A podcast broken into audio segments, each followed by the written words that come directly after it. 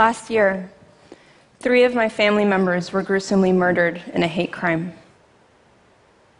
It goes without saying that it's really difficult for me to be here today.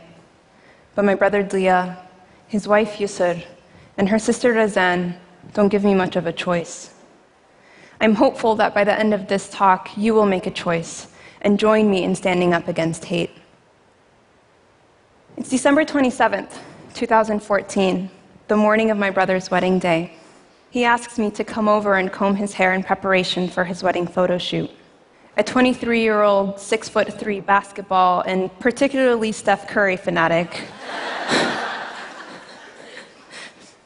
An American kid in dental school ready to take on the world. When Deah and Yusor have their first dance, I see the love in his eyes, her reciprocated joy, and my emotions begin to overwhelm me. I move to the back of the hall and burst into tears. And the second the song finishes playing, he beelines towards me, buries me into his arms, and rocks me back and forth.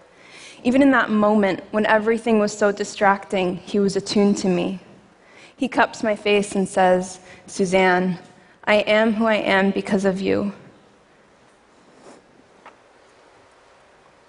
Thank you for everything. I love you. It's about a month later, I'm back home in North Carolina for a short visit, and on the last evening, I run upstairs to Deah's room, eager to find out how he's feeling being a newly married man. With a big boyish smile, he says, I'm so happy. I love her. She's an amazing girl. And she is. At just 21, she'd recently been accepted to join Deah at UNC Dental School. She shared his love for basketball, and at her urging, they started their honeymoon off attending their favorite team, the NBA, the LA Lakers. I mean, check out that form.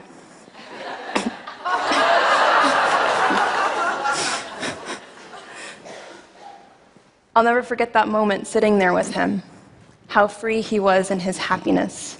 My little brother, a basketball obsessed kid, had become and transformed into an accomplished young man.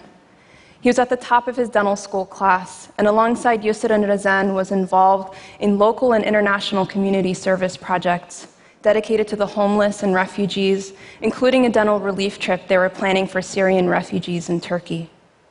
Razan, at just 19, used her creativity as an architectural engineering student to serve those around her, making care packages for the local homeless, among other projects. That is who they were. Standing there that night, I take a deep breath and look at Deah and tell him, I have never been more proud of you than I am in this moment. He pulls me into his tall frame, hugs me goodnight, and I leave the next morning without waking him to go back to San Francisco. That is the last time I ever hug him. Ten days later, I'm on call at San Francisco General Hospital when I receive a barrage of vague text messages expressing condolences. Confused, I call my father, who calmly intones, There's been a shooting in Deah's neighborhood in Chapel Hill. It's on lockdown, that's all we know. I hang up and quickly Google shooting in Chapel Hill. One hit comes up quote, Three people were shot in the back of the head and confirmed dead on the scene. Something in me just knows. I fling out of my chair and faint onto the gritty hospital floor, wailing. I take the first red eye out of San Francisco, numb and disoriented. I walk into my childhood home and faint into my parents' arms, sobbing. I then run up to Deah's room, as I did so many times before, just looking for him, only to find a void that will never be filled. Investigation autopsy reports eventually reveal the sequence of events. Deah had just gotten off the bus from class. Razan was visiting for dinner, already at home with Yusor. As they began to eat, they heard a knock on the door. When Deah opened it, their neighbor proceeded to fire multiple shots at him. According to 911 calls, the girls were heard screaming. The man turned towards the kitchen and fired a single shot into Yusor's hip, immobilizing her. He then approached her from behind, pressed the barrel of his gun against her head, and with a single bullet lacerated her midbrain. He then turned towards Razan, who was screaming for her life in execution style with a single bullet to the back of the head, killed her. On his way out, he shot Deah one last time, a bullet in the mouth. for a total of eight bullets two lodged in the head, two in his chest, and the rest in his extremities. Deah, Yusor, and Razan were executed in a place that was meant to be safe their home. For months, this man had been harassing them, knocking on their door, brandishing his gun on a couple of occasions. His Facebook was cluttered with anti religion posts. Yusor felt particularly threatened by him. As she was moving in, he told Yusor and her mom that he didn't like the way they looked. In response, Yusor's mom told her to be kind to her neighbor, that as he got to know them, he'd see them for who they were. I guess we've all become so numb to the hatred that we couldn't have ever imagined it turning into fatal violence. The man who murdered my brother turned himself into the police shortly after the murders, saying he killed three kids, execution style, over a parking dispute. The police issued a premature public statement that morning echoing his claims without bothering to question it or further investigate. It turns out there was no parking dispute, there was no argument, no violation. But the damage was already done. In a 24 hour media cycle, the words parking dispute had already become the go to soundbite. I sit on my brother's bed and remember his words the words he gave me so freely and with so much love I am who I am because of you. That's what it takes for me to climb through my crippling grief and speak out. I cannot let my family's deaths be diminished to a segment that is barely discussed on local news. They were murdered by their neighbor because of their faith, because of a piece of cloth they chose to don on their heads, because they were visibly Muslim. Some of the rage I felt at the time was that if roles were reversed and an Arab, Muslim, or Muslim appearing person had killed three white American college students, execution style, in their home, what would we have called it? A terrorist attack. When white men commit acts of violence in the US, they're lone wolves, mentally ill, or driven by a parking dispute. I know that I have to give my family voice, and I do the only thing I know how. I send a Facebook message to everyone I know in media. A couple of hours later, in the midst of a chaotic house overflowing with friends and family, our neighbor Neil comes over, sits down next to my parents, and asks, What can I do? Neil had over two decades of experience in journalism, but he makes it clear that he's not there in his capacity as a journalist, but as a neighbor who wants to help. I ask him what he thinks we should do given the bombardment of local media interview requests. He offers to set up a press conference at a, at a local community center. Even now, I don't have the words to thank him. Just tell me when, and I'll have the, all the news channels present, he said. He did for us what we could not do for ourselves in a moment of devastation. I delivered the press statement still wearing scrubs from the previous night and in under 24 hours from the murders, I'm on CNN being interviewed by Anderson Cooper. The following day, major newspapers, including the New York Times, Chicago Tribune, published stories about Deah, Yusor, and Razan, allowing us to reclaim the narrative and call attention to the mainstreaming of anti Muslim hatred. These days, it feels like Islamophobia is a socially acceptable form of bigotry. We just have to put up with it and smile. The nasty stares, the palpable fear when boarding a plane, the random pat downs at airports that happen 99% of the time. It doesn't stop there.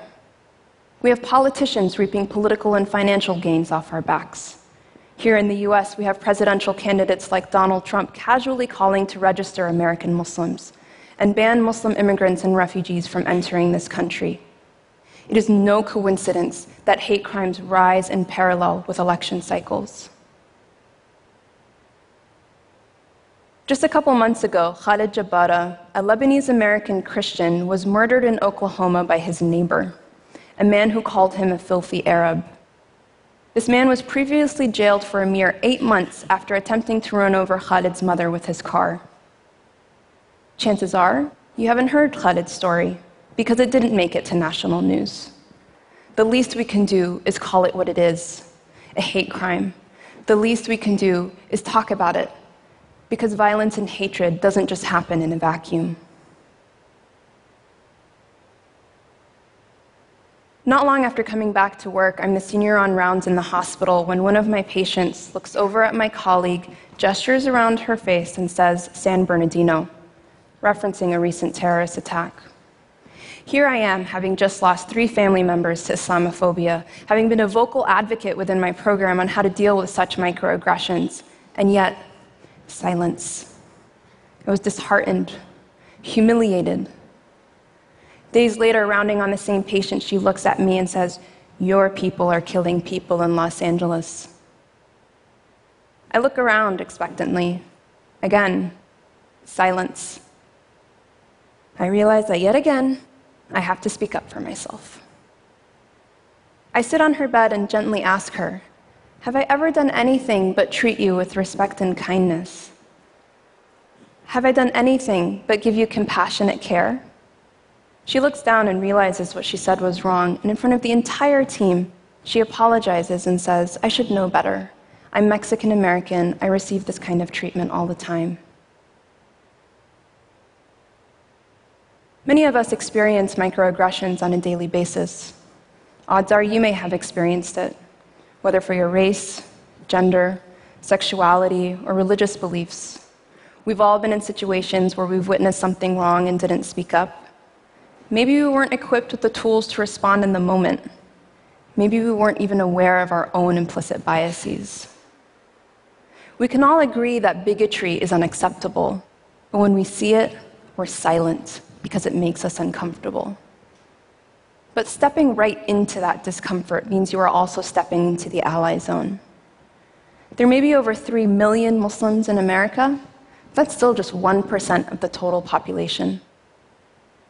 Martin Luther King once said, In the end, we will remember not the words of our enemies, but the silence of our friends. So, what made my neighbor Neil's allyship so profound? A couple of things. He was there as a neighbor who cared, but he was also bringing in his professional expertise and resources when the moment called for it. Others have done the same. Larycia Hawkins drew on her platform as the first tenured African American professor at Wheaton College to wear a hijab in solidarity with Muslim women who face discrimination every day. As a result, she lost her job.